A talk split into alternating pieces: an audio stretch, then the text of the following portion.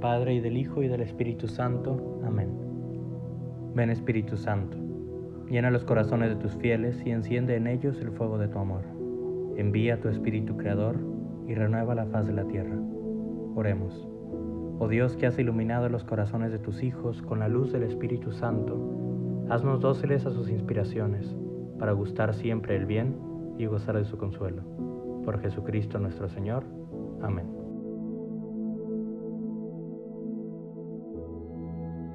Buenos días, soy Fernando Nava, miembro de la sección de jóvenes del Reino Christi de Mérida, y esto es En Vela. Hoy miércoles 25 de enero nos unimos a la celebración de la conversión de San Pablo.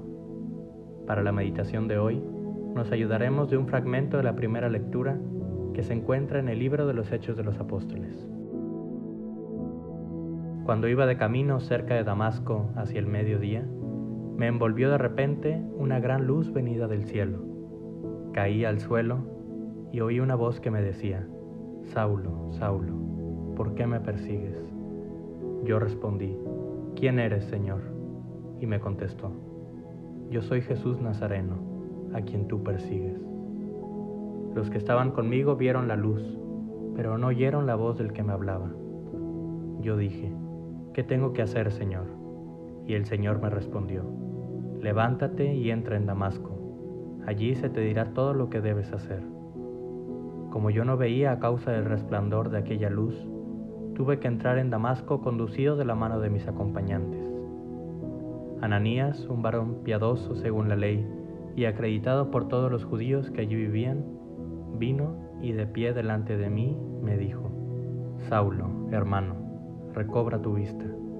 Y en el mismo instante le pude ver. Él me dijo, el Dios de nuestros padres te ha elegido para que conocieras su voluntad, vieras al justo y oyeras la voz de su boca, porque será su testigo ante todos los hombres de lo que has visto y oído. Hoy la iglesia celebra la conversión de San Pablo y comencemos esta meditación recordando brevemente algunos antecedentes. Saulo de Tarso fue un judío y estudioso de la ley, discípulo del gran rabino Gamaliel. Mientras que Saulo fortalecía su conocimiento, una nueva comunidad nacía de entre los pueblos, aquella a la que llamaban Camino.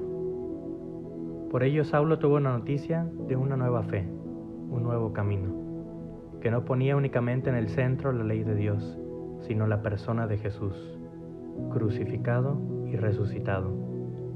Como judío celoso, Saulo consideraba este mensaje inaceptable y hasta escandaloso, por lo que sintió el deber de perseguir a los seguidores de Cristo. Y es entonces que nos situamos en el tiempo de la primera lectura, en el camino hacia Damasco, Saulo, según sus palabras, fue alcanzado por Cristo Jesús.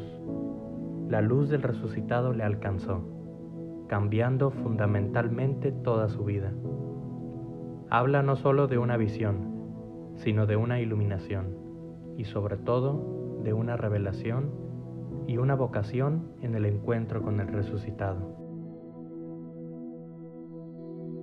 Para nuestra meditación, contemplemos la figura de San Pablo, el apóstol de los gentiles, aquel que hizo numerosos viajes, que escribió diversas cartas a comunidades y que finalmente fue mártir de la fe. Contemplemos las acciones de este gran apóstol, pero sobre todo cómo el impulso apostólico de San Pablo nace del encuentro con el resucitado. Y de verdad es precioso poder verlo detalladamente es Jesús quien sale al encuentro de Saulo. Sale a su encuentro, literalmente, porque Jesús lo llama por su nombre, Saulo, Saulo. Y a partir de este encuentro, la vida de Saulo no volverá a ser la misma.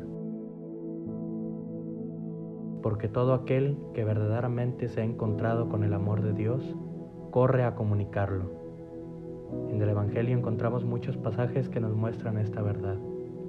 Los pastores que salieron presurosos al encontrarse con el niño Jesús, la vocación de los primeros discípulos que dicen que encontraron al Mesías, la samaritana que sale anunciando su encuentro con el Señor, es decir, aquel que se ha encontrado con el amor de Dios, desea que muchos más conozcan esta verdad, y ese es el impulso apostólico más hermoso de todos, el que nace no de mi protagonismo, sino de mi testimonio. Dice el Papa Francisco en Evangelii Gaudium que todo cristiano es misionero en la medida que se ha encontrado con el amor de Dios en Cristo Jesús. Por lo que hoy celebramos a San Pablo, pero también podríamos celebrar la misericordia de Dios. Vemos con una persona que fue abiertamente perseguidor de cristianos, que hizo mucho daño a la iglesia naciente, fue alcanzado por Dios. No hay nada que pueda apartarte del amor de Dios. Nada. No importa el mal que hayas hecho o cuánto tiempo estuviste alejado de la fe, para Dios eso no importa. Él te llama por tu nombre. Sabe todas las dificultades y errores que has tenido. Y más importante, Él conoce tu corazón. Él sabe la sed que tienes de algo verdadero, de algo bello y de algo bueno.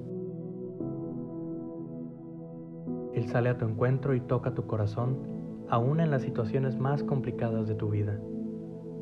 San Pablo es un claro ejemplo de que la gracia de Dios transforma todo. San Pablo es una figura increíble de la historia de la Iglesia, y para mí y para todos los miembros del Reino Christi, la figura de San Pablo es testimonio de ese corazón apostólico que arde en el deseo de convertir y llevar el mensaje de salvación a más y más personas.